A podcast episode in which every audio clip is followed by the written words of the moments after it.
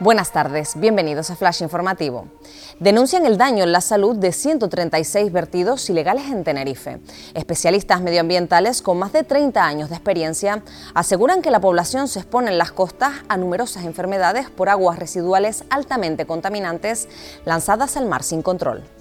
Los expertos descartan que el derrumbe en el Teide fuera causado por los sismos. Tanto el Instituto Geográfico Nacional como Involcán recuerdan que son normales los desprendimientos en laderas tan pronunciadas como la del norte. Apuntan a las condiciones meteorológicas como posible origen de la caída de rocas ocurrida el pasado viernes. El puerto de la Cruz declara la ruina inminente del edificio IDERS. La decisión recogida en Providencia permite demoler el inmueble que ha sido desalojado durante la mañana de este miércoles debido al grave peligro que existe para las personas y sus bienes. Los artistas canarios toman el peso del carnaval en la calle.